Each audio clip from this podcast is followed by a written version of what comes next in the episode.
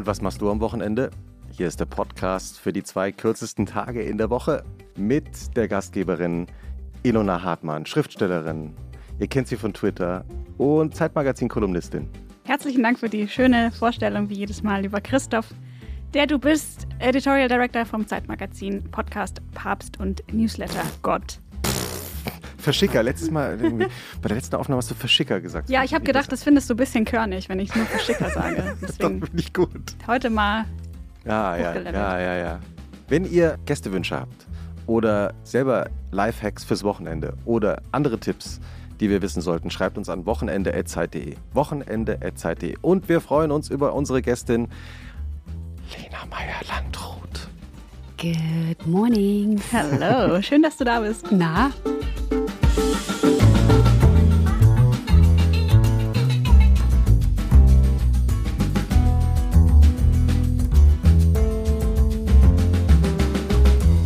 Lena ist nicht alleine gekommen, können wir verraten, ne? Unterm Tisch, unterm Tisch. Ich habe was unterm Tisch versteckt. unterm Tisch ist Kiwi. Oh, das Gogo liegt vor meinen Füßen. Schläft Kiwi gleich ein eigentlich? Wenn sie nicht schon eingeschlafen ist, ja.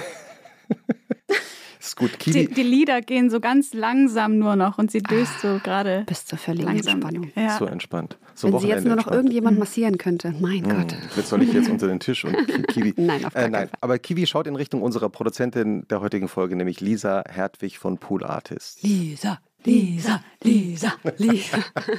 und wie immer bei äh, unserem schönen Wochenendvergnügen fängt Ilona an. Und zwar hat sich Ilona überlegt, wie dein Wochenende aussehen könnte, Lena. Oh, da bin ich gespannt. Da ist natürlich auch extrem viel bekannt. Insofern einfach eine Fakten, eine schiere Faktenbasierte, Faktenbasierte Recherche, die ich betrieben habe. Perfekt, ich freue mich drauf. Hm? Jetzt kommt wahrscheinlich unser schöner Jingle. Die Intro-Musik. Hallo, Intro-Musik. Ein Holzsteg führt ins türkisfarbene Wasser des Pazifischen Ozeans. Lena Meyer-Landrut, gekleidet ganz in weiß, den Kopf bedeckt mit einem weißen Hut mit großer Krempe, liegt auf einer Chaiselongue und lässt den Wind durch die Haare fahren. Um sich herum wogen die Wellen wie ein blaues Weizenfeld, das am Horizont nahtlos in Himmel übergeht. Zwei dressierte weiße Papageien gesellen sich zu ihr und vollführen auf die Befehle ihrer Finger hin eine kleine Choreografie. Sie wirft lachend den Kopf in den Nacken, die Vögel plustern begeistert ihr Gefieder.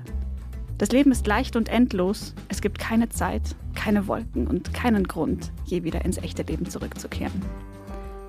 Das, liebe Lena, ist nicht nur dein Wochenende, das war auch der Raffaello-Werbespot aus dem Jahre 2010. Das habe ich sofort erkannt. Aber es ist doch relativ so. Also ja, danke, tschüss. Das ist die kürzeste Folge. Der kürzeste Podcast für die kürzesten zwei Tage der Woche. 2010 war auch das Jahr, als du Eurovision gewonnen hast. Richtig? Ist richtig. Erinnerst du dich, ob du in diesem Jahr irgendwie sowas wie Wochenende hattest nach dem Gewinn? Ich erinnere mich, ich hatte keins. das war dann direkt einfach so ein turbulenter Start in ja. alles rein. Ja, bestimmt hatte ich mal ein Wochenende, aber ich weiß nicht, ob ich da ein Wochenende gemacht habe dann. Es fällt ja dann auch schwer, wahrscheinlich wieder irgendwie zu landen, wenn man weiß, man muss eh gleich wieder irgendwie nach mhm. ganz da oben. Und es ja. hat sich auch so viel verändert. Ja, und das ist eigentlich fast auch so geblieben bis 2020. Das so landen oder dass du mal so ein Wochenende hm. richtig hm. haben. Hm. Krass. Ja. Wie war dein Wochenende eigentlich früher zu Hause? Sehr, sehr wochenendig. also wie, soll ich das sagen, ohne jetzt dazustehen, als wäre ich der größte Hänger der Welt? Ähm, das ist okay. Das ist okay. Hier ja, in diesem Podcast absolut. kann man der größte Hänger der Welt sein. Okay, also ich meine, vorm ESC war ich ja noch ein Schulkind quasi. Ne? Mein Wochenende bestand dann mit 18 aus viel Feiern. Noch mehr feiern? Feiern, trinken, viele Zigaretten, dann lange, lange, lange schlafen und dann je nach Wetter sozusagen Fernsehen gucken und dann irgendwas, weiß ich nicht, mit Freunden machen, vielleicht rausgehen oder so oder im Garten irgendwas und dann feiern wieder.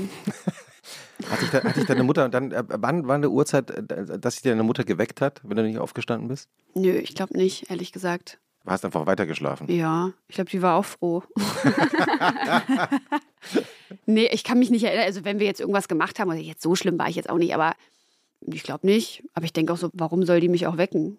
Ist doch herrlich. Kann man noch pennen, bis zum Wochenende. Und hattest du auch diese, also Wochenende ist ja oft auch so Großelternbesuchszeit? Ja. Hattest du dann auch diese Mittagessen, die eigentlich aber eher so ein Frühstück waren und man hat sich das so ein bisschen reingezwungen, weil man eigentlich noch komplett wasted ist? Ähm, nee, also bei uns war das so ein bisschen anders. Ich äh, habe sowieso immer relativ viel Zeit bei meiner Oma verbracht mhm. und mit meiner Oma verbracht. Meine Mama ist ja alleinerziehend gewesen, deswegen war ich schon so als Kind immer auch viel dann so nach, der, nach dem Kindergarten, nach der Schule und so auch bei meiner Oma und so. Und deswegen war das jetzt für mich gar nicht so ein Duty, dahin zu gehen. So, die war voll nah bei uns und so. Und deswegen war das ehrlich gesagt nicht so ein Ding. Also keine Scharade, nee. die du aufführen musstest. Nee, nee. War ganz entspannt. Oder? Ja. Du hast mir mal erzählt, also wir müssen kurz in einen Transparenzkasten hier aussprechen. Lena und ich kennen uns ja wirklich schon relativ lange, eben seit der Zeit, als du den Eurovision Song Contest gewonnen hast. Und ein Kapitel in einem meiner Bücher äh, geht auch um dich. Und in diesem Kapitel hast du erzählt, dass deine Großmutter und du, ihr habt zusammen Lotto gespielt, erinnere ich, glaube ich, oder? Ja, fast Kreuzworträtsel Kreuzworträtsel. in der Apothekenumschau. Ach, genau. Und mit diesen 50 Euro bin ich dann nach Köln zum Casting ja. gefahren. Und deine Großmutter hat sich eigentlich gewundert, dass du überhaupt eingeladen worden bist, oder? Ja, weil sie nicht so richtig glauben konnte, dass ich singen kann. Und habe ich gesagt, naja, apparently scheint es zu reichen. Und ist sie, ist sie dann äh, später, also war sie überhaupt dann überrascht, dass du so eine Karriere gemacht hast als Musikerin und Sängerin? Ich weiß nicht. Ich glaube, das war schon okay für sie. Und das, sie fand das irgendwie, glaube ich, auch ganz so, dann irgendwann so ganz normal und so. Ich glaube, nach, nach so diesem ersten Schock für alle Beteiligten, dieses ESC-Gewinns, war das dann okay. Und dann hat sie mich noch ein paar Mal gefragt, ob ich denn jetzt und wann ich denn jetzt studieren würde, endlich. und dann habe ich immer so gesagt, ja, pff, also hm, ich weiß nicht, also ich glaube, also ich studiere, glaube ich, also nicht mehr. Ich weiß nicht. und, ähm, Was hättest du eigentlich studiert? Ich glaube Schauspiel. Ja. Beworben auf einer, auf einer Schauspielschule? Ja, ich hatte mich an der FU beworben. Ich wäre nach der Schule eigentlich mit meiner Freundin Naomi, wir wollten nach Australien ein Jahr so Work and Travel mäßig machen. Und dann wollte ich Schauspiel studieren und irgendwie sowas wie ans Theater gehen oder Filme machen oder so. Mal gucken. äh, könntest du dir das noch vorstellen eigentlich? Mm, ja, ja. Ja, ich könnte es mir schon vorstellen, aber nicht einfach so, glaube ich. Also wenn dann so richtig mit Idee dahinter und mit Zeit und so. Also jetzt so dazwischen irgendwas gequetscht, um jetzt einfach auch noch einen Film zu machen, ist hm. mal, glaube ich, nischte. Hm. Ich bin dann eher so, ja, dann glaube ich, dann kümmere, will ich mich eher darum kümmern, dass es dann wirklich irgendwie gut ist und so. Und will dann auch einen guten Film machen mit einem tollen Regisseur und so und will dann jetzt nicht einfach irgendwie, ja. Also falls jemand hier zuhört, falls ein guter Regisseur hier zuhört, könnte er dir, man könnte dir ein Drehbuch schicken. Ja, ich habe auch schon ein paar Drehbücher geschickt bekommen und so. Und ich war auch manchmal schon so kurz davor zu sagen, öh, lass mal, lass mal machen. Ich hatte auch schon ein paar Gespräche und ein paar Ideen und so, aber irgendwie war es dann immer nicht so, dass man gedacht hat, jo. Mhm. Und dann mache ich das auch nicht. Wie sieht denn ein Wochenende von dir aus?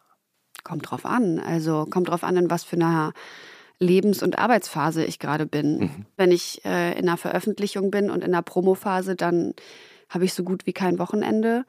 Äh, wenn ich auf Tour bin, habe ich kein Wochenende. Und wenn ich sozusagen normal arbeite, mit ins Studio einfach gehen und ein paar Jobs sozusagen hier und da vor Corona irgendwie mal ein Event oder solche Sachen halt, dann sieht ein Wochenende eigentlich auch irgendwie immer so ein bisschen anders aus, weil dann gibt es für mich nicht so richtig Wochentage. Mhm. Jetzt so durch diese Pandemie hat sich das so ein bisschen geändert und geformt durch die Leute, mit denen ich arbeite. Ähm, mein Manager hat eine zweijährige Tochter. Wir arbeiten jetzt so in so einem Büroumfeld und so und dann mhm. wird das plötzlich alles doch so ein bisschen geregelter und dann ist man dann doch am Wochenende einfach off. Ne? Und dann antwortet man nicht und so. Und irgendwie finde ich das auch ganz gut. ja, so. Also es etabliert sich gerade immer mehr, dass das Wochenende tatsächlich auch ein Wochenende ist. Das hatte ich die letzten zehn Jahre so gar nicht. Einfach gar kein Gefühl für Wochentage oder auch Feiertage oder irgendwie sowas. Hat für mich gar nicht gezählt. Und hast du das vermisst? Hat es dir gefehlt? Nö. Null. Hm. Kannte das überhaupt nicht, aber weil auch für mich vorher das Wochenende nicht so eine große Rolle gespielt hat, weil ich das jetzt nicht so horrormäßig fand, in die Schule zu gehen, weil ich tatsächlich nicht gegangen bin, wenn ich keinen Bock hatte so und Aha. weil ich mir immer ganz gut hingeplant habe, dass das alles so funktioniert, wie ich mir das so vorstelle. Falls uns jüngere Hörerinnen und Hörer zuhören, wie macht man das? Das ist ganz einfach. Man hat ein Ziel vor Augen Mhm. und wenn man das erreichen möchte, dann schafft man das auch. Und dann findet man Wege und Möglichkeiten, sich sein Leben so zu gestalten, wie einem das selber gut Ah, gefällt. Ja. Etwas konkreter jetzt auf die. Also, Na, ich wollte Abi haben. Ich Ja. wollte nie wiederholen und ich wollte Abi. mhm. Das war sozusagen festgesetzt. Ja. Und das habe ich auch geschafft. Jetzt kommt der Abi-Lifehack von Lena. Ja, ich bin einfach dann hingegangen, wenn ich dachte, jetzt muss ich mal wieder hingehen. und Wie so beim Zahnarzt. ja, und jetzt muss ich mal da sein und so. Und dann habe ich mich auch angestrengt und dann war ich auch sozusagen präsent und da und habe auch gelernt und habe die Tests halt so geschrieben, dass ich das immer gut so hingekriegt habe. Habe dann gelernt, wann ich halt irgendwie das Gefühl hatte, jo, jetzt muss ich mal hier ein bisschen lernen und so. Und das hat gut geklappt. Und es hat beim Abi genauso gut geklappt. Ich habe, glaube ich, vier Wochen fürs Abi gelernt oder so.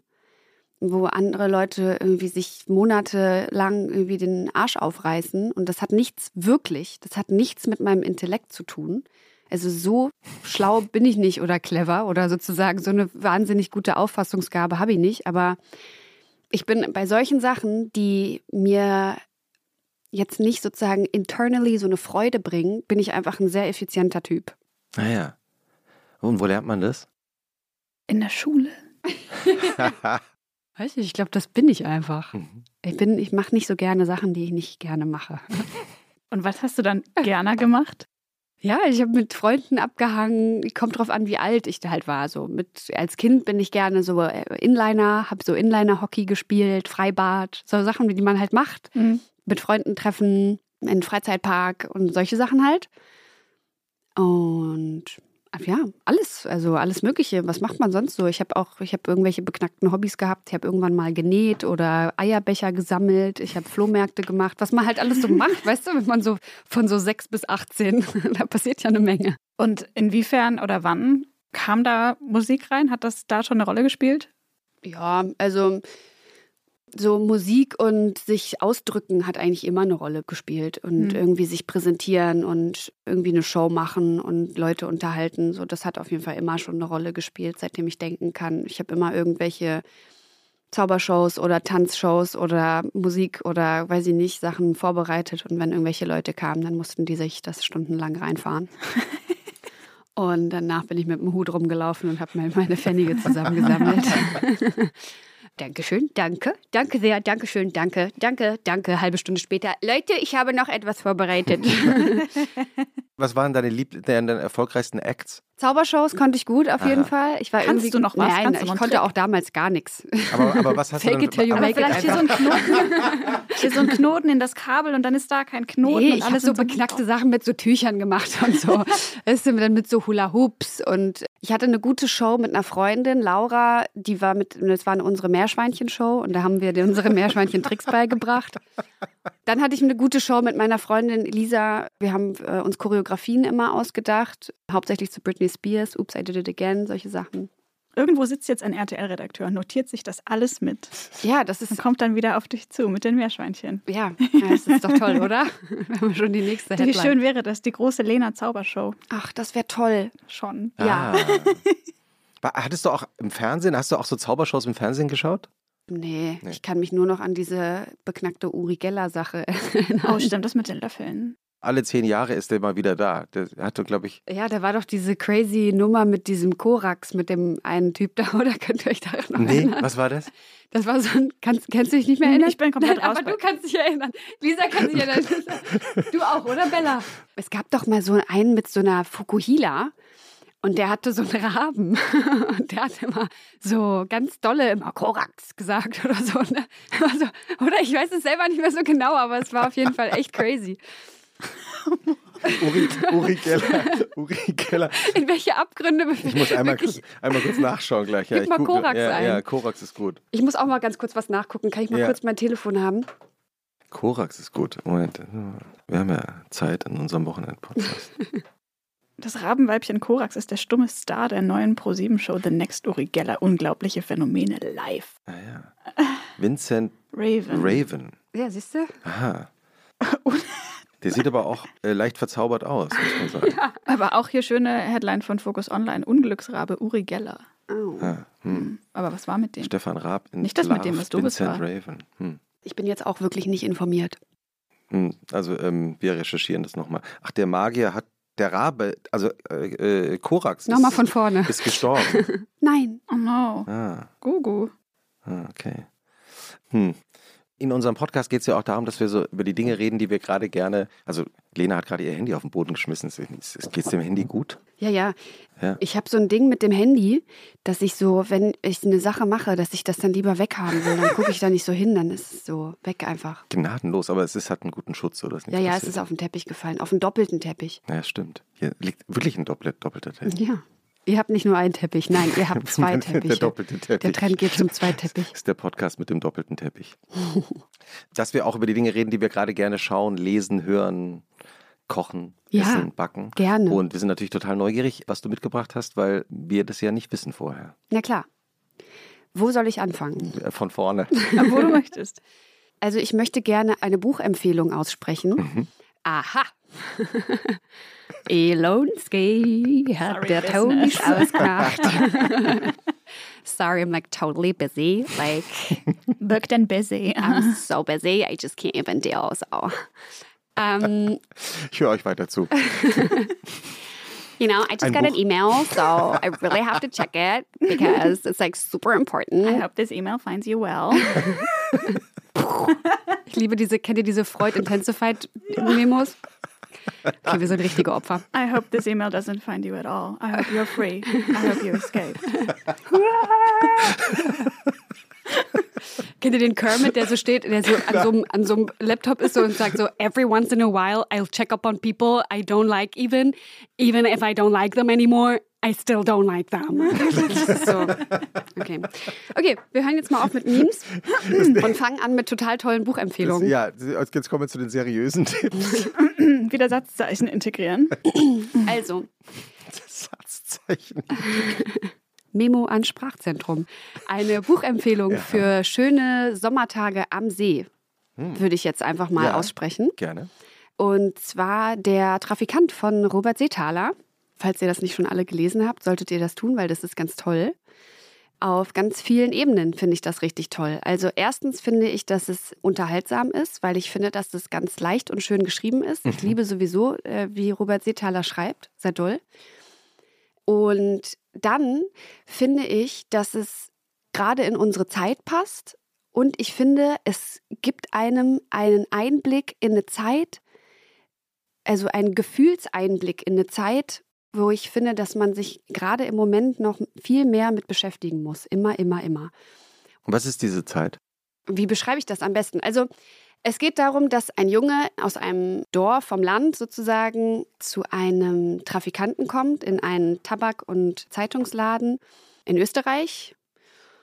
Und es geht darum, dass es gerade anfängt, dass die Judenverfolgung sozusagen losgeht. Und mh, er trifft in seinem Laden auf Sigmund Freud. Mhm. Und er trifft auch auf seine erste Liebe. Und es geht irgendwie, ich will gar nicht so zu viel irgendwie äh, vorwegnehmen, weil dieses ganze Buch ist so, ist so schön beschrieben und so malerisch und gibt einem einfach so ein gutes Gefühl, gut wie schlecht. Also er, er trifft ein böhmisches Mädchen und er hat noch nie geliebt und er versucht zu verstehen, was die Liebe ist. Und Sigmund Freud versucht ihm das irgendwie nahe zu bringen oder versucht sich irgendwie damit so zu beschäftigen, aber nicht richtig zu beschäftigen. Und man kriegt schon so mit, mit dieser, also wie, wie Sigmund Freud auch verfällt. Es sind so viele Ereignisse damit eingebunden irgendwie, wo ich, also zum Beispiel, was ich dann auch gar nicht so wusste, Ach, das ist so toll alles einfach. Ich bin so, ich bin jetzt Was so wusste- aufgeregt. was wusstest naja, so jetzt, ich wusste das schon, aber dieser Verfall dann von Sigmund Freud mit dem Tumor Mhm. und wie der das so erlebt hat als Jude sozusagen in Österreich, wie das dort alles angefangen hat, dass dieser Trafikantenladen und wie, also der ist sozusagen neben einer, ich glaube, Metzgerei oder so, die die dann Nazis sind und dieses böhmische Haus, wie das beschrieben wird in dieser Zeit und es ist alles so so intensiv irgendwie, dass man Mhm. richtig das Gefühl hat, man versteht das vielleicht sogar so ein bisschen besser, was da so los war. Mhm. Mhm. Es war jetzt ein bisschen Nee, wild und klingt- nicht so eine richtig nee. gute Inhaltsangabe, Doch, aber ich habe so versucht, so ein Gefühl zu vermitteln. Ja. Vielleicht hätte ich mir vorher ein bisschen besser Gedanken machen sollen. Nö, ist doch voll, voll bildhaft oder Okay. atmosphärisch. Also ich Gut. glaube, Das erinnert mich ein bisschen an die Autobiografien, die Christine Nöstlinger mal dann veröffentlicht hat später. Sie hat ja viele Kinderbücher geschrieben oder Jugendbücher und hat aber dann in einem späteren Lebensalter nochmal über ihre eigene Kindheit auch in Wien in den 30er Jahren, glaube ich, geschrieben. Also mhm. die ist ja mitten im Krieg da Kind gewesen und das sind irgendwie auf eine Art, es ist super roh und gleichzeitig hat das so eine so eine Poesie irgendwie auch, mhm. was man irgendwie sich gar nicht zu empfinden traut, weil das ja irgendwie alles schlimm war. Aber ich glaube, sie, als die das geschrieben hat, muss das auch ein Stück weit so erzählen, weil das sonst vielleicht auch zu schmerzhaft ist oder mhm. weil das eine Art von Bewältigung vielleicht auch sein kann. Aber ich finde das auch eine sehr, ja, spannend zu sehen, wie das literarisch verarbeitet wird, beziehungsweise der Autor von Der Trafikant Franz Huchel, nee, Quattro Robert Zitala, hat er das erlebt? Ist der aus ja, der ist jünger. Der ne? ist jünger, der ist jünger ne? ja. ja. Nee, nee. Ich sehe gerade, 1966 in Wien geboren. Ja. Also wer nicht lesen möchte, kann auch einen Film gucken, gibt es auch als Film.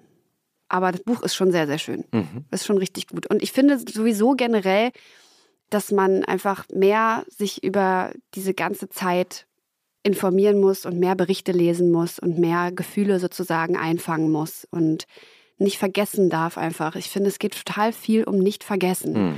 Und es gibt so viele schöne Bücher und Filme, die einem das so ermöglichen, das nicht zu vergessen und auch das Gefühl nicht zu vergessen. Es gibt zum Beispiel auch so ein, ich weiß gar nicht, ob das so tagebuchmäßig ist oder so ein Bericht von Ben Hecht über 1919 und 1920, der ein, oh mein Gott, jetzt lass mich bloß nichts Falsches erzählen, ich glaube, Drehbuchautor war und als Journalist der Washington Post aus Amerika nach Berlin gekommen ist. Mhm. Es kann sein, dass es irgendwas messed up ist, aber ich glaube sowas. Das ist ein ganz, ganz dünnes Buch und der ist sozusagen 1919 und 20 in Berlin und spricht so von den Begegnungen, von den Szenen in Berlin, von zum Beispiel auch so äh, homosexuellen Szenen und von dieser ganzen sozusagen sehr, sehr intensiven Zeit 1919 und 20 auch in Berlin am Adlon und mhm. am Brandenburger Tor. Und ich finde, gerade wenn man in Berlin lebt und mhm. ist, wenn man sowas gelesen hat und dann mal an diesen Orten vorbeifährt, mhm. dann ist man so, öh, das, das war hier. hier. Ja, ja. Der war hier. Mhm. Hä? Das ist ja total krass einfach. Mhm. Das ist hier noch. Der war hier. Das ist 100 Jahre her.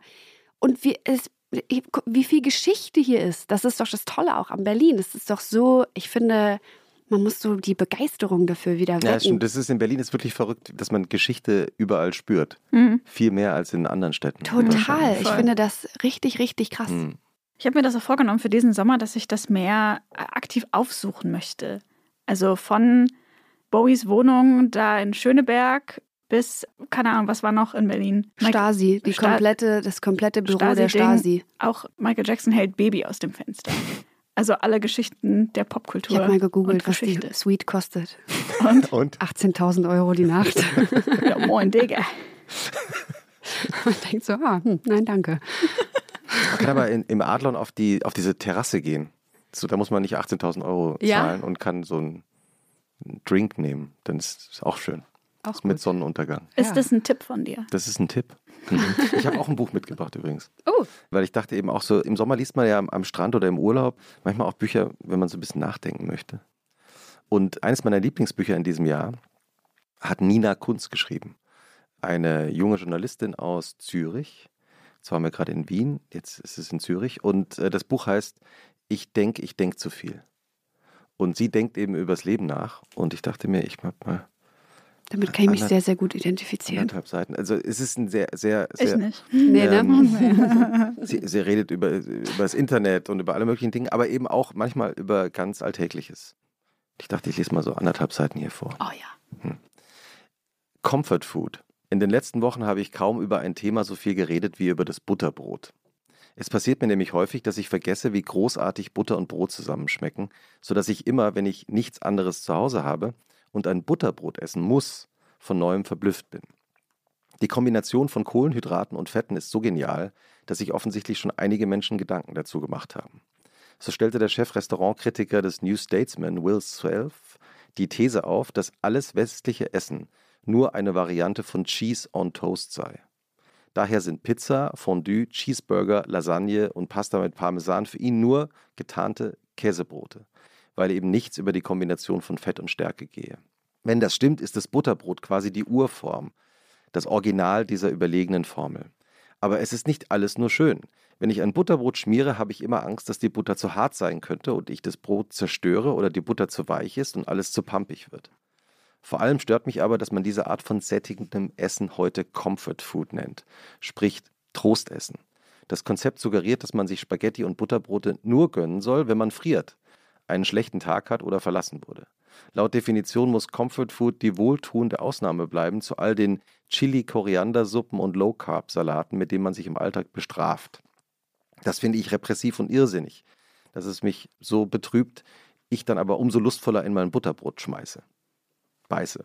Ganz allgemein mag ich am Butterbrot, dass es irgendwie nicht in unsere Zeit passt. Es kostet wenig, sieht nicht geil aus auf Instagram, ist braun-weiß wie eine Kuh.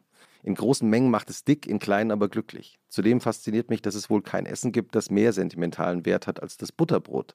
Mich erinnert es zum Beispiel an faule Sonntage mit meiner Oma, meinen Freundinnen, sagen, es erinnere sie an Wanderferien und die anderen 20 Leute, mit denen ich zuletzt über das Thema gesprochen habe, schwärmten alle sofort von Dingen wie Geborgenheit, gesalzener Butter und diesem einen Nussbrot. Die größte Offenbarung für mich war aber, dass das Butterbrot offenbar Sehnsüchte weckt. So meinte ein Freund, es erinnere ihn daran, dass auch die simplen Dinge gut sind. Er sagte, wir haben eine Obsession mit kompliziertem Essen und kompliziertem Leben. Dabei braucht man gar keine Donuts mit Cookie Monster Face, um glücklich zu sein. Kurioserweise konnten aber alle nicht mit Sicherheit sagen, ob sie als Kinder tatsächlich Butterbrote gegessen haben oder sich das bloß einbilden, weil sie sich nach einer Welt zurücksehen, in der alles wohliger und weniger anstrengend war. So gesehen ist das Butterbrot also tatsächlich ein Trostessen. Oh. Schön. Habt ihr Butterbrote gegessen? Ja. Ja, Thema Ja. Butterbrot. Welche Butter? Welches Brot? Aha. Lena. Lena? Also. Also.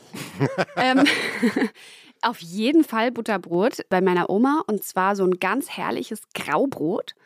So eine große Scheibe und die wurde dann von meiner Oma zerkleinert in so kleine Dingis. Und da sind dann noch Zahnstocher drin gewesen zum Aufpieksen, damit man kleine Häppchen bekommen hat. Das war toll. Und ganz normal Butter halt. Und super dick, weil meine Oma war der Auffassung, dass Butter gut für die Nerven ist. Stimmt auch, hat sie recht. Kind of right, though. Und du, Ilona? Ähm, ich erinnere mich an Hefezopf mit Butter, den ich Geil. als Kind oft gegessen habe. Da war auch die Scheibe ungefähr so dick wie der Belag von Butter. Und das war so eine mild gesäuerte Butter, aber ich glaube nicht gesalzen. Die muss dann aber weich sein auf dem Hefezopf, ne? Ja, ja, also den flattert man ganz schön. Aber eigentlich finde ich das auch manchmal ein bisschen geil, wenn man so eine Butterscholle hat. Ja, wenn man so ein dickes, so ein dickes Stück dazwischen, ne? Ja. Das ist schon auch ganz geil. Und dann später, das habe ich dann so als Erwachsene selber für mich etabliert, einfach the basic Berlin Sourdough irgendwas. Hauptsache, es kostet mindestens vier bis sechs Euro, so ein halbes Ding. Und dann so eine gesalzene Butter. Es gibt so eine bretonische Salzbutter. Na klar. Die ist, wenn man dann mal denkt, heute mal Oder? Butterbrot, Dann dann, nur aus der Bretagne. dann bitte so. Aber jetzt auch schon länger nicht mehr. Es ist nicht so ein Sommerding, finde ich. Butter, ich liebe Butter. Butterbrot, aber auch, Ja. das ist, also ich finde es auch, das ist ein absoluter Knaller. Aber ich bin sowieso ein Fan von Basic-Essen mit nicht viel Zutaten. Damit kannst du mich eigentlich am glücklichsten machen. Wenig Zutaten. Also was zum Beispiel? Mm. Süßkartoffeln aus dem Ofen mit Quark. Mhm. Oder also wenig, einfach wenig Zutaten. Ein Porridge ist bei mir das Leckerste eigentlich sowas wie Haferflocken, Wasser, Banane und Mandelmus. So wenig Sachen einfach, wo man die Zutaten schmeckt. Hm, jetzt habe ich hier Lust auf Frühstück gerade. Du musst noch dein äh, Butterbrot verraten. Bitte. Ja, Butterbrot und äh, Schnittlauch drauf. Oh, oh klasse. Aber geht auch gut in der Brezel, ne? Ich wollte Ah, gerade ja, sagen, stimmt, die ja. Schnittlauchbrezel. Mm. Aber ich habe ehrlich gesagt reines Butterbrot, das, ich fand es deshalb so interessant, weil man liest es, ich habe das gelesen und dachte, ja genau, Butterbrot, Butterbrot, Butterbrot. Habe ich damals auch immer so gegessen als Kind und dann weiß ich gar nicht, ob ich wirklich so viel Butterbrot gegessen habe oder ob meine Eltern nicht immer. Und ob man es wirklich geachtet. auch geil fand. Ja. Also Butterbrot war Oder ja dann langweilig fand abends, oder also haben wir nichts mehr drauf. Und das war halt dann das Butterbrot. Hm. Nee, ich fand's geil. Also ich kann mich gut dran erinnern. Du hattest auch die Zahnstocher und Ja, die genau, Amis das Göll, groß aus der Küche von der Äh, Oma. Also das macht's wirklich. ja. Und es war auch nicht nur Butterbrot, sondern es war Hälfte Hälfte mit Leberwurst. Wenn man mal ehrlich ist. Ich habe als Kind Leberwurst auch total geliebt, bis ich rausgefunden habe, was da drin ist. Ja. Also was diese sogenannte Leber ist. Klar. Das Dass man sie am vorbei. Stück nicht essen kann, ne? aber so zermanscht ist es dann irgendwie. Mit schönen Senf. Ja, herrlich. Und bei, bei, äh, mit, bei Nutella, also äh, Nuss-Nougat-Creme, ähm, Butter oder nicht? Natürlich. Zehn Jahre kein Nutella gegessen, I don't know. Ja, ich auch nicht, aber ich, ich, bin, aber ich habe vor kurzem bin ich gefragt worden, äh, ob ich Nutella, also ob ich Nuss-Nougat-Creme mit Butter oder ohne Butter. Und ich würde auch sagen, immer mit Butter. Immer mit. Ich, Extra also noch früher glaube ich ohne. Wirkt, ah ja, siehst du. guck mal. Aber ja, ist wirklich, ist wirklich lange her. Also ist bei mir tatsächlich auch lange her, aber wenn ich mich jetzt entscheiden müsste, dann auf jeden Fall mit. Hm, doppelte Portion Komplett. von allem nochmal mehr. Ja. Hast du noch was dabei, Lena? Ja, ich müsste noch mal kurz auf meine schlaue Liste gucken. Mhm. Wann hast du eigentlich das Handy wieder vom Boden aufgeschnappt? Das habe ich gar nicht gemerkt. Ja. Wie geht's eigentlich Kiwi? Kiwi hat sich zu meinen Füßen zusammengerollt und schläft den Schlaf der Gerechten. Kiwi hat, hat tatsächlich, nee, Ki- Kiwi zwinkert mit den Augen, aber Ja, sie, weil, weil wir sie ihren Namen sagen und sie denkt, sie muss gleich ähm, muss wieder einen Meerschweinchentrick performen. machen, den Lena ihr beigebracht hat. den Meerschweinchen. Was war eigentlich genau der Meerschweinchentrick? Was konnten denn die Meerschweinchen? ja. eigentlich? Die konnten durch so Ringe durch und so. Ah, Brennende. Ring of Fire. Schläfst du eigentlich, äh, gibt es eigentlich nochmal so Nachmittagsschlaf bei dir, Lena? Nein. Gibt's nicht. Aber ich bin ein Frühschläfer. Was heißt Ein das? Frühschläfer und ein Frühaufwacher. Ich bin so zwischen 10 und 11, habe ich Bock ins Bett zu gehen. Und ich bin so zwischen 7 und 8 stehe ich dann auf. Ja, Herrlich, das ist Sehr toll. vernünftig. Ja. Hast du, du wolltest noch was nachschauen? Nee, ich hab's schon, ich hab's schon nachgeschaut. Ich würde es jetzt gerne euch präsentieren. Es ist zwar sehr, sehr schönes Wetter draußen, aber wenn man trotzdem mal was gucken möchte, Ja. dann empfehle ich die Dokumentation, ich glaube, es sind sieben oder zehn Folgen, weiß ich nicht, über und mit Fran Libowitz und Martin Scorsese. Das finde ich richtig unterhaltsam und total toll, der zuzugucken. Fran Libowitz ist, falls es jemand nicht weiß, eine New Yorker Autorin, Die nicht Ja. mehr schreibt, die nicht mehr schreibt. weil sie seit Jahrzehnten Schreibblockade hat. Ja, weil sie Schreibblockade hat. Äh, eine ganz, ganz tolle Frau. Ich habe vor der Doku tatsächlich das Buch gelesen, Metropolitan Life, ihr, ich glaube, erstes oder zweites, ich weiß nicht, Und aber auch letztes Buch. oder auch letztes Buch, Ja. auf jeden Fall das größte sozusagen überhaupt. Und habe die ersten paar Seiten angefangen und war so ein bisschen verwirrt und wusste nicht so richtig, was ich damit anfangen sollte und war kurz davor, die Kacke zu finden, die alte, weil ich sie nicht so richtig verstanden habe, wie sie geschrieben hat. Und dann habe ich mich äh, tiefer mit ihr beschäftigt und dann habe ich unter anderem auch diese Doku mir angeguckt und habe mich natürlich in sie verliebt, unsterblich. Ja, ich auch. Ich wusste nicht, dass wir darüber reden würden, aber Fran Lebowitz ist für mich auch ja oder? eine so eine Entdeckung der. Also, ich meine, ich kannte die nicht so. Also, ich wusste, dass es sie gibt, aber ich habe nie irgendwelche Dokus von ihr gesehen Nein, gehabt oder Auftritte. Und jetzt habe ich auch alle Podcasts, die es mit ihr gibt. Ich habe alles mehr reinge. Ja, also ich finde, das So. hat jetzt irgendwie, hat das gerade so ein äh, Ja. aufwendiger, vielleicht weil das jetzt irgendwie auf Netflix und keine Ahnung, aber die Frau ist halt eine New Yorker Legende. Die ist eine Jüdin in New York, so ganz, ganz, ganz super, super geil. Schöne Frau, total buschikos angezogen, cooler Style. Eigentlich relativ tough. super tough. Ja. Ja, voll. Und spleenig natürlich auch. Also zum Beispiel weigert sie sich ja, Computer zu haben, Ja. seit Jahrzehnten. Hat auch kein Handy. Man kann sie tatsächlich nur über die Festnetznummer erreichen. Sie widerspricht sich sehr viel, Mhm. aber das macht sie irgendwie auch so authentisch. Also sie sagt, sie liebt es, auf Events zu gehen, aber sie hasst Menschen. aber sie liebt Events und so. Und wenn man sie so ein bisschen kennenlernt, dann versteht man ihren Humor und ist total verliebt in sie und findet sie total super toll und ganz lustig. Und Martin Scorsese interviewt sie. Er lacht eigentlich immer nur die Er ganze lacht Zeit. die ganze Die, Zeit die eigentlich. Aufgabe von Martin Scorsese in der Doku ist eigentlich immer nur zu lachen. Er findet sie hilarious einfach. Warum glaubst du, also das war ja einer der großen Pandemie-Hits auch. Ja. Glaubst du, das hat auch damit zu tun, dass man plötzlich, also weil sie selber redet ja darüber, dass sie sagt, sie wollte eigentlich nie rausgehen und sie fand eigentlich New York immer zu voll und, und jetzt ist aber all das eingetreten, was sie sich immer gewünscht hat und das ist natürlich auch nicht so schön. Nee, das ist auch nicht so schön. Hm.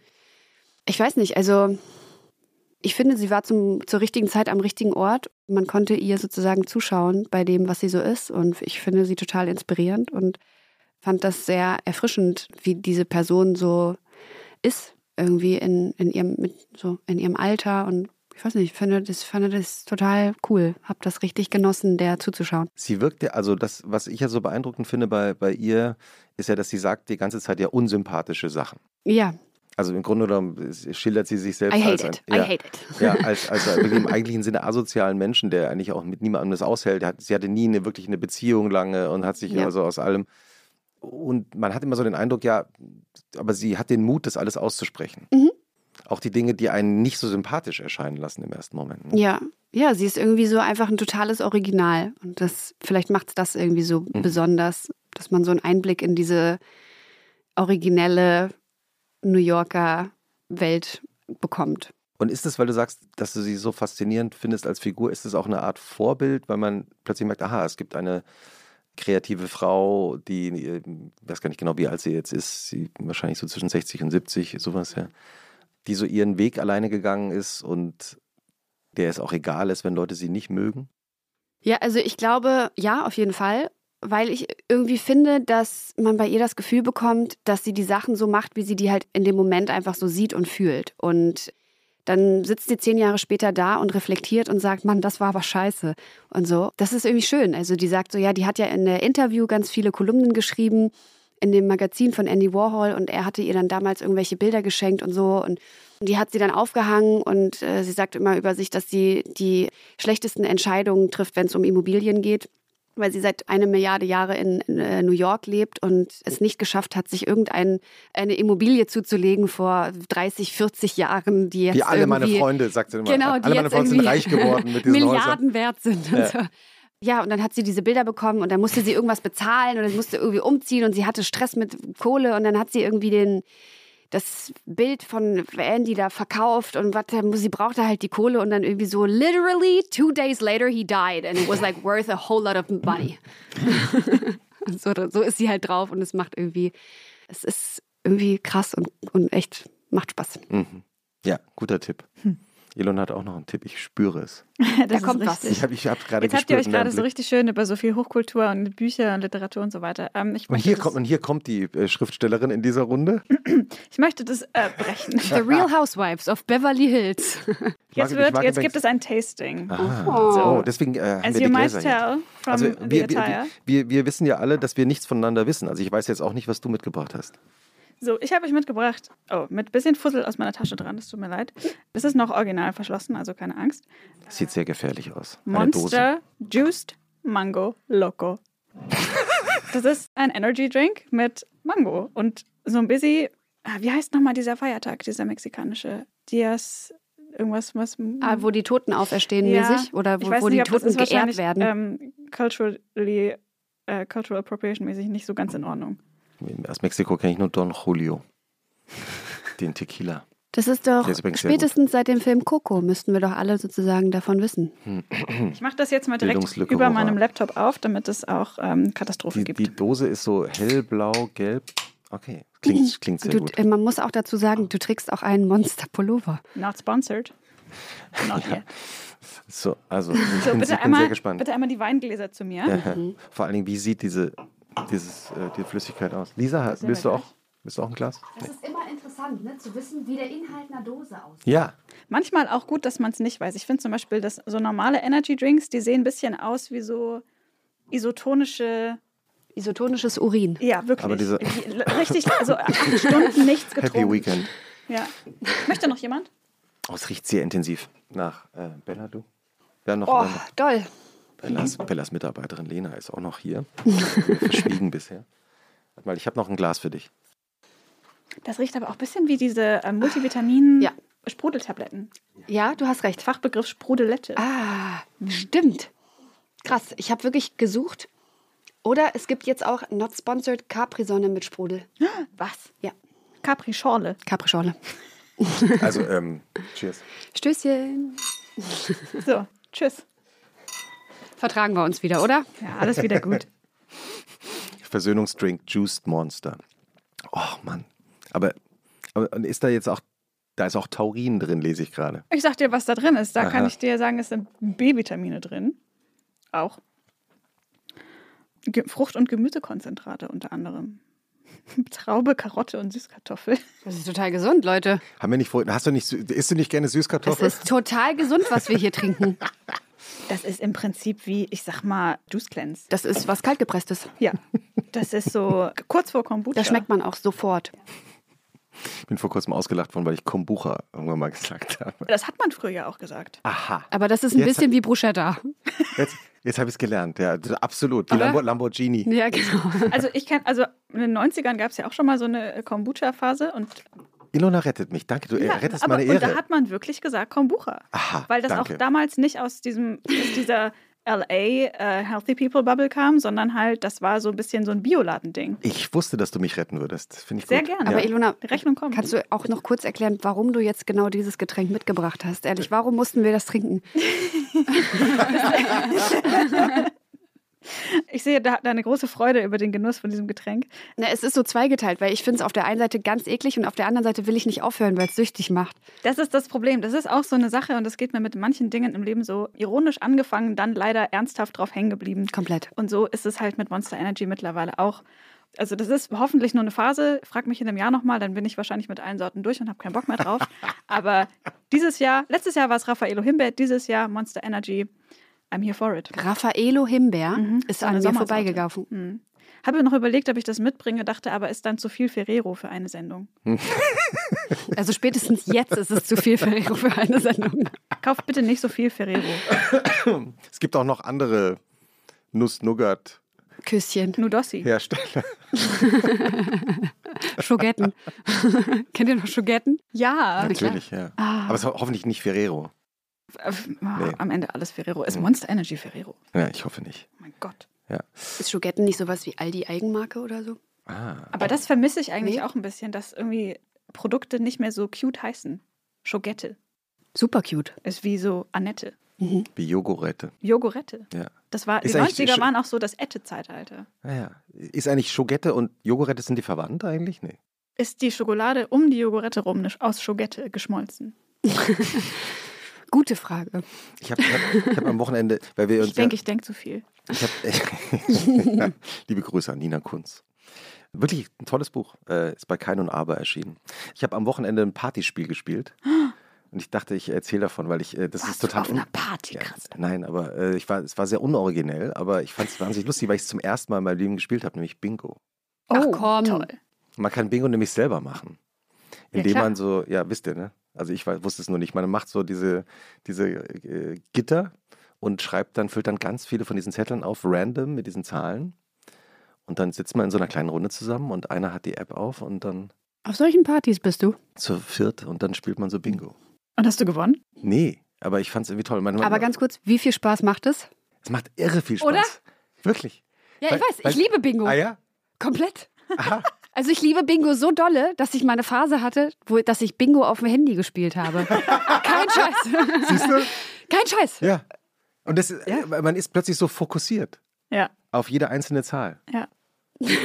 Ilo- Ilona schaut mich gerade an und denkt sich, wo bin ich hier gelandet? Ich dachte, wir reden hier über Hochkultur. Jetzt kommt er gleich mit Sudoku. Nee, das ist echt, Sudoku ist echt zu dolle. Ich habe auch mal Bingo gespielt und ich habe sogar was gewonnen, nämlich einen riesigen Fisch, einen Stoff, einen Plüschfisch. Der Wo hast du denn Bingo gespielt, wo man was gewinnen kann? Das war eine WG-Auflösungsparty und alle Preise waren sozusagen ein bisschen so Krempel, der noch weg musste. Herrlich. Und dann Perfekt. durfte man sich das aussuchen. Perfekt. Und das war, das ist aber auch ein bisschen eine lustige Geschichte, weil alle waren so richtig aufgepeitscht schon zu diesem Zeitpunkt. Und Was heißt aufgepeitscht? Also aufgegeilt mäßig im Sinne von, wir machen jetzt richtig uns schick Also- oder besoffen? das. Also besoffen und das war, der Abend war schon spät und alle waren ultra heiß auf Bingo. Und dann Klar. Äh, ging das so los. Und Klar, Classic Friday Night. man kennt's. und irgendwie war das ganz schön wild und ich war an diesem Tag einfach, ich hatte so ein bisschen einen schwachen Tag und das war mir eigentlich ein bisschen zu viel, aber ich wollte auch Bingo und ich wollte auch diesen Fisch. Klar. Deswegen bin ich dabei geblieben und dann kam ewig kein Bingo. Wir haben Zahlen gezogen und Zahlen gezogen und niemand hatte Bingo und die Stimmung wurde wie in so bei so einem Hahnkampf oder so. Das wurde immer aggressiver, es wurde gebrüllt und keiner konnte fassen, dass niemand Bingo hat. Und dann hatte ich irgendwann das erste Bingo. Und ich bin total in mich zusammengesackt, weil ich mir dachte, fuck, wenn ich jetzt sage, dass ich Bingo habe, dann fällt so die Meute über mich herein. und ich habe eine leise Stimme, das hört man im Mikrofon jetzt nicht, aber ich habe eigentlich kein so lautes Organ. Deswegen habe ich mir gedacht, wenn ich Bingo sage, Ich hab's doch gesagt. hört das ja auch wahrscheinlich keiner. Das heißt, many awkward situations to come. Und ich habe das. Du hast es nicht gesagt. Doch, ich habe das clever gelöst. Nämlich neben mir stand eine Freundin mit einem sehr lauten Organ, mit einer lauten Stimme und habe dann gesagt: Kannst du sagen, dass ich Bingo habe? Exakt. Ich, gesagt, ich, glaube, ich habe Bingo. Und sie hat dann wie beim Boxkampf meine Hand so nach oben gerissen. Ilona hat Bingo! Ilona hat Bingo! World Champion. Ja, und dann habe ich an diesem Abend äh, stolz Roy auf meinen Fahrradgepäckträger geklemmt. Links und rechts einen Meter Schwertfisch runterbaumelnd, bin nach Hause gefahren. You're so Berlin. I fear so. Ja. Siehst du, Bingo. Geil. Gut. Und am nächsten Tag habt ihr Sudoku gespielt. Nein, Christoph, weil wir sind nicht da. Das, das haben wir nicht gemacht. Was ist denn euer Sudoku-Insider eigentlich? Nee, nee, nein, gar nicht. Der Wir ist haben- gerade gibt- entstanden. der ist einfach nur hier. Aus so einer. Assoziation von, was ist Ja. noch mehr Zahlen als Bingo, Sudoku. Ja, mein Bingo ist Uno. Ah. Ah. Uno hat gerade Geburtstag gehabt. Mhm. Uno ist gerade 50 geworden. Irre. Mhm. Warum spielst du gerne Uno? Weil man so tun kann, als würde es um Strategie gehen. Aber es ist einfach nur Glück, immer. Und weil man es sozusagen spielen kann wie für Dreijährige und man kann aber auch sozusagen einen aggressiven Touch mit reinbringen, indem man mit Strafkarten arbeitet und sozusagen mit äh, Regeln, die es nicht gibt. Zum Beispiel? Bei sieben kann man sich aussuchen, mit wem man die Karten tauscht. Bei null geht es in Spielrichtung, muss man die äh, Karten weiterreichen. Was gibt's noch? Ach so, ja, dann gibt es ja immer so dieses Plus 4 und Plus 2 Mysterium. Darf man jetzt eine Plus 2 auf eine Plus 4 legen oder nur, wenn der andere gesagt hat, Plus 4, ich wünsche mir blau und dann darfst du eine blaue Plus 2 drauflegen? Ja oder nein? Kriegt man, muss man dann sechs Karten ziehen oder ist es sozusagen, muss man einfach bei einer Plus 4 vier Karten ziehen? Period. Und was sind dann deine, was sind die Lena-Regeln dann? Also bei mir kann man sozusagen immer drauflegen. Immer mehr einfach. Und irgendwann kommt dann irgendein Gestrafter, der muss dann so zwölf Karten ziehen. Und dann legt der nächste eine Null und der reicht die dann weiter. Oh, und das ist eine Achterbahnfahrt der Gefühle, Leute. Aber bist du bei Spielen dann auch so kompetitiv, dass du gewinnen willst? Kannst du gut verlieren oder bist du so, Ich kann nicht gut verlieren, nee. Hm. Aber ich werde dann nicht wütend, sondern doch, ich werde, also, Doch. also, Ich kommt werde ja nicht an. wütend, aber wütend. Also kommt drauf an, mit wem ich spiele. Manchmal werde ich dann einfach matt und traurig, wenn ich viele, viele, viele Male verloren habe. Krummelst du dann so in dich rein? Nein, ich werde einfach dran traurig. Ich werde dann einfach matt und müde. Und Gehst mürbe. früh ins Bett. Mir gehe früh ins Bett, genau. Es ist 20.30 Uhr, so nach sechs Runden Uno und denke so, ich kann nicht mehr. Oder ich werde sauer, aber das muss dann auch mit dem Gegenüber irgendwas zu tun haben, wenn, wenn der mich ärgert dann. Ah, ja, ja, Ich bin leicht zu ärgern beim Spielen. ja. Kann man dich provozieren beim Ja. Spielen? Ach, guck mal, das war jetzt aber auch so ein Blick mit geschlossenen Augen. Ja, ah. wirklich. oh ja. Aber wie? Also wie Oh, macht ja. man das? Ach, da gibt es viele Möglichkeiten. Einfach, also ich bin leicht durch psychische Kriegsführung mürbe zu machen, indem- indem man sozusagen immer wieder denselben Gag sozusagen auf meine Kosten macht oder so. Und das, das kann ich nicht gut haben. Dieser glückliche Mensch, der Uno erfunden hat. War, Oder? Ja, es war ein Friseur. Oh, Fun Der- Fact, Christoph ja. droppt hier das Knowledge. Das ist so mein, mein eigen privates Uno Googeln. Walz? Entschuldigung. Der hat nämlich normale äh, Spielkarten gehabt und hat diese Zahlen immer so draufgeschrieben für die Familie. Und die haben das so in der Familie nur gespielt. Und irgendwann hat mal ein Freund gesagt, das ist ja so toll, du musst es mal herstellen. Mach das mal, mach da mal ein Patent Ja. drauf. Und Krass. so Milliarden Dollar später. Kann ich, hab- noch einen Refill haben? Ah ja. Top-up. Ah, das ist so wie Chips. Danke. Mm. Ich, ich nehme auch noch einen Schluck Toll. von dieser legalen Und Droge. wenn man da jetzt so ein bisschen so Danke. ein Wodka oder so reinmacht, das geht doch bestimmt auch gut. Das kann ich aus Erfahrung sagen, das geht sehr gut. Das habe ich mir schon fast gedacht. Prost. Tschüsschen. Cheers. Hast ich du hab- noch, hast ich noch hab einen Tipp kleine, dabei? kleine Pfütze gemacht. Sorry. Ja. Wischen wir auf. Danke. Kiwi geht's auch gut? Aber Pipi oder? Ein bisschen ähm, Monster, Ach so. Monster Ich Pipi. dachte auf dem Boden jetzt. Ach, das ist auch nur auf dem Tisch, das ist ja nicht so schlimm. Das hätte ich auf den Hund geschoben. Hast du noch einen Tipp dabei, Ilona? Eigentlich? Ich habe noch einen Tipp dabei, weil wir hier mit einer Musikerin sitzen, finde ich total passend, wenn wir auch ein bisschen über Musik reden Mhm. würden. Und zwar, das Wochenende ist bei mir Musikhörzeit und ich höre mir sehr gerne diese Releases, die am New Music Friday rauskommen, äh, an. Und Strip ist auch gerade erschienen. Nein. Lena, hast du das eigentlich mitbekommen? Was ist das denn? Lena hat eine neue Single. Zieht sich da jemand aus? kennst du die? Wen Die, denn? die neue Single von Lena. Ja, die, die co- coole Leggings Ah, im. Video übrigens. Oh, thanks. die Leggings, die, ähm, meine Lieblingssängerin aus meiner Kindheit, Nene Cherry, hat auch mal so coole Leggings Ah. getragen. Ich so, oh my God, thanks. I designed it myself. Genau, und diesen Freitag fand ich zum Beispiel sehr gut den Song Dussmann von Betteroff, den ich angenehm finde. Der heißt Den- Dussmann wie, wie das Also der, Kulturkaufhaus? Das oder? Lied, das Lied heißt Dussmann und der Sänger heißt Betteroff. Ja. Und Dussmann genau wie diese Berliner Kulturinstitution. Hören wir das? Können wir hören. Ja. Sollen wir das hören? Gerne. Gerne. Sehr gut. Ich mache das gleich über meinen Laptop an. Weißt du, wo du bei Dussmann liegst, Lena? Äh, Weiß man das? Also als Buchautor oder Autorin geht man natürlich immer zu Dussmann und fragt, wenn das Buch erscheint, Mhm. Sagen Sie, haben Sie dieses Buch von Von Christoph Arnold. Ja. Das Und- ist so gelb. Ähm, das hat so einen gelben Umschlag. Ja.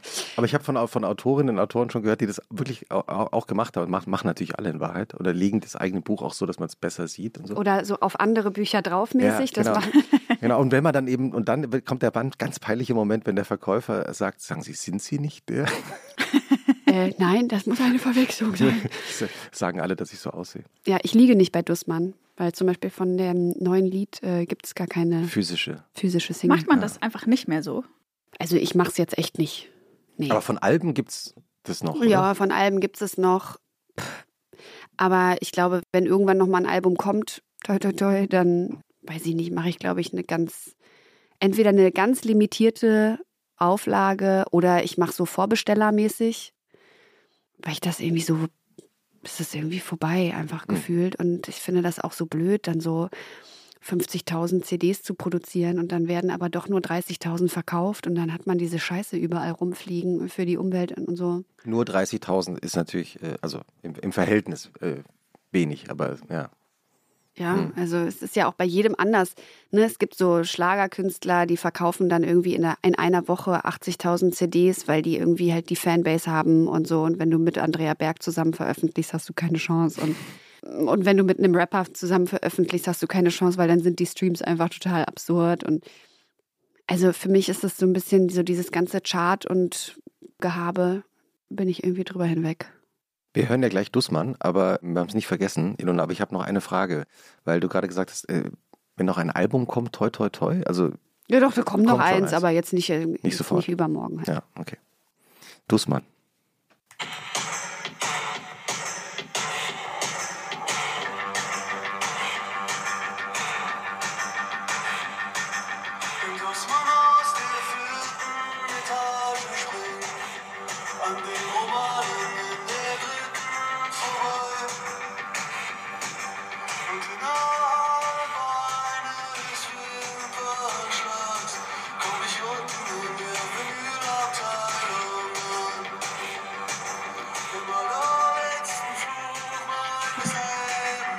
Meinst du, mit dem hätte Nena was gehabt?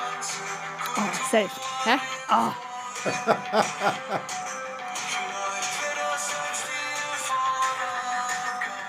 mach mal ein Fade-out. In der Gute Vinylabteilung. DJ-Arbeit.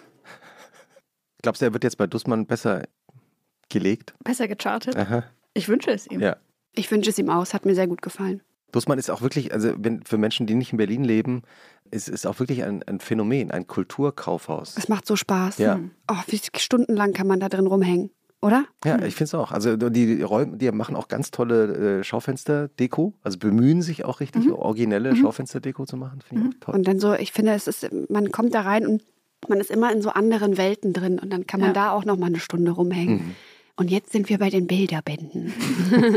Und die oh, Leute, die da arbeiten, sind auch so deep into it, Ja. dass du von denen einfach eine Beratung bekommst, wo man sich denkt, krass, erzähl mir einfach sieben Stunden über alle Bücher, die du jemals gelesen hast. Komplett. Ich ist bin so auch geil. immer total beeindruckt. Ja, Es gibt auch tolle englische Buchabteilungen. ja das sehr stimmt. Auch eine riesige.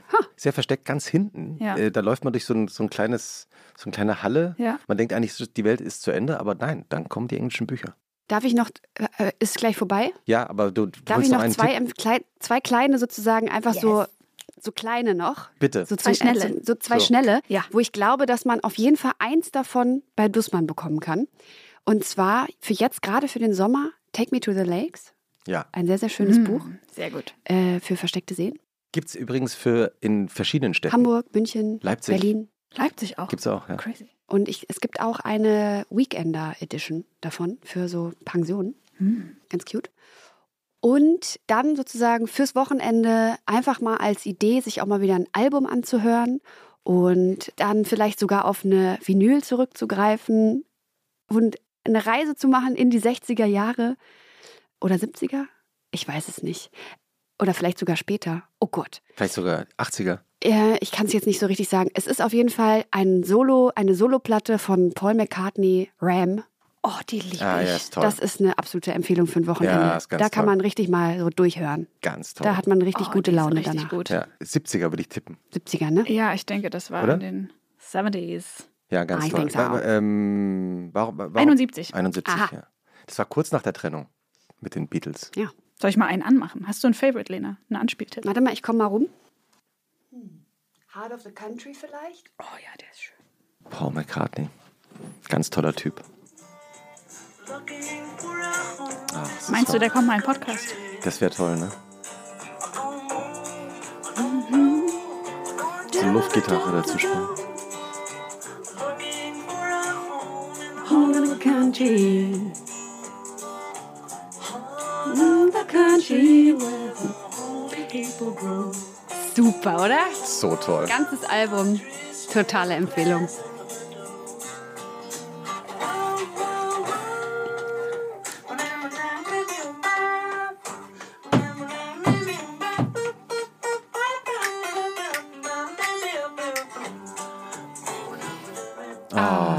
Ne? So schön. Sehr Ähm, äh, wir haben noch eine Schlussfrage. Oha. Ilona. Findest du den Sonntagabend schlimmer oder den Montagmorgen? Den Sonntagabend, Und was machst du dagegen? weil dann etwas vorbei ist. Hm, ja. Ich finde den Montagmorgen überhaupt nicht schlimm. Ich finde das total cool, weil geht ja wieder was Neues Du los. bist ja auch immer gern zur Schule gegangen. Ja, Vielleicht ist da schon. Aber ihr bist Schwelle gerne zur Schule gegangen, aber warst nicht immer da. Das Ja. ist, glaub, wahrscheinlich ist das der Trick, wenn man gerne zur Schule gehen will, ja. nicht immer da sein. Einfach dann Ja. da sein, wenn man daran Spaß hat. Und einfach Sonntag früh ins Bett gehen.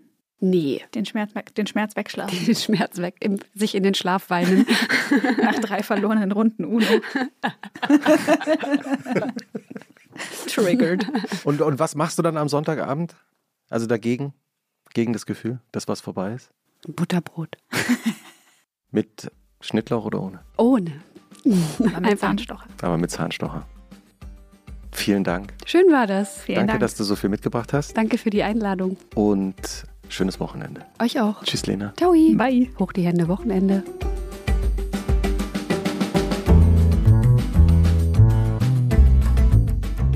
Jetzt hat es endlich mal jemand gesagt. wir haben immer, wir haben immer, als wir jetzt, äh, an dem Konzept gearbeitet haben, gedacht, irgendwann mal wird mal jemand das sagen. Und jetzt ist es da. Bei Klischees könnt ihr euch einfach auf mich verlassen. Das ist so toll. Hände hoch. Wochenende. Hoch die Hände. Oh, komm, Ilona, Hände hoch. wirklich. Hände hoch. Hände hoch, Wochenende. Das ist euer Slogan, das ist perfekter Slogan. Hände hoch, Wochenende. Wir brauchen einen neuen Titel. Jetzt ist sogar Kiwi aufgewacht.